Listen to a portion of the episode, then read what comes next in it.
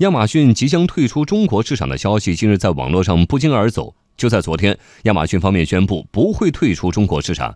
与此同时，亚马逊中国还将开展业务调整，取消中国自营业务，专注做好跨境网购。详细情况，来听央广记者刘倩茹的报道。即将关闭中国国内市场业务的消息，让亚马逊登上了电商业的头条。昨天，一切的猜测都尘埃落定了。亚马逊中国宣布将进行业务收缩。裁撤电商业务中的中国自营部分，专注做好海外购。对于本次业务调整，亚马逊发表文字回应称，将在今年七月十八号停止为亚马逊中国网站上的第三方卖家提供卖家服务。此外，他们还将在现有的良好业务基础之上，继续投入并大力推动包括亚马逊海外购、亚马逊全球开店、Kindle 等各项业务在中国的稳健发展。电商观察家鲁振旺分析说，对于亚马逊中国而言，舍弃表现不佳的中国自营业务，转向颇具发展潜力的跨境电商业务，是一项明智之举。相对于曾经的老对手京东、天猫，甚至其他的一些垂直 B to C 来说，现在中国的这个市场格局里边，电商的这个蛋糕里边，亚马逊中国已经占的特别特别小了。但是亚马逊中国的话呢，随着它的这个业务规模的减少呢，其实它一直是亏损的。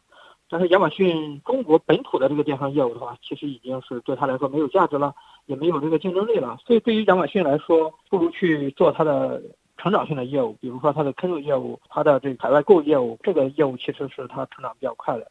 不过，找准发展方向的亚马逊能否获得成功，还需要面对现实的情况。如今，我国的电商环境竞争激烈。数据显示，天猫和京东的电商业务在去年占据了中国市场百分之八十一点九的市场份额。不难想象，留给亚马逊的市场份额已经不多了。近年来，随着阿里巴巴、京东、拼多多等国内电商平台的先后快速崛起，亚马逊在国内市场的存在感正在不断被削弱。亚马逊中国对业务的调整也是从顺应现实、扬长避短出发的。在 IT 观察家季永庆看来，相比于其他电商平台，亚马逊的全球网络和资源是其最大的优势，也是其经营中国市场的重要筹码。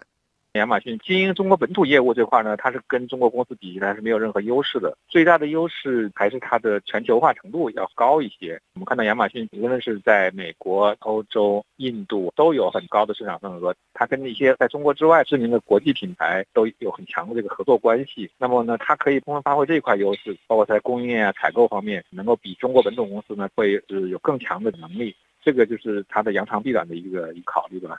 如今，亚马逊在中国布局的战略蓝图清晰可见，那就是因地制宜、扬长避短，大力发展跨境在线零售业务。其实，我们对于这项业务并不陌生。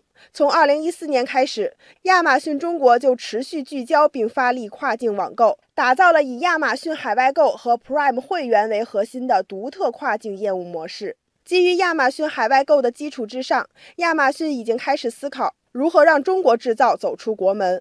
为了推动中国卖家出海，亚马逊在最近陆续在杭州、宁波、厦门三地发布了亚马逊全球开店出口跨境电商园。鲁振旺说：“亚马逊全球开店这一连串的动作，表明了其在中国持续投入的决心。现在发现，其实欧美包括日本啊，很多国家其实还是非常喜欢中国的产品的。在这种情况之下的话呢，亚马逊是重点发展了中国的全球开店业务。”也是有利有利于，其实利用中国的一些本土的一些制造性的优势啊，把中国的产品卖到全球去。这些业务的话，能够给它带来更大的价值，能够让它产生利润。所以说，我们可以预计接下来的话，亚马逊中国的话这一块的业务可以是更快速的发展。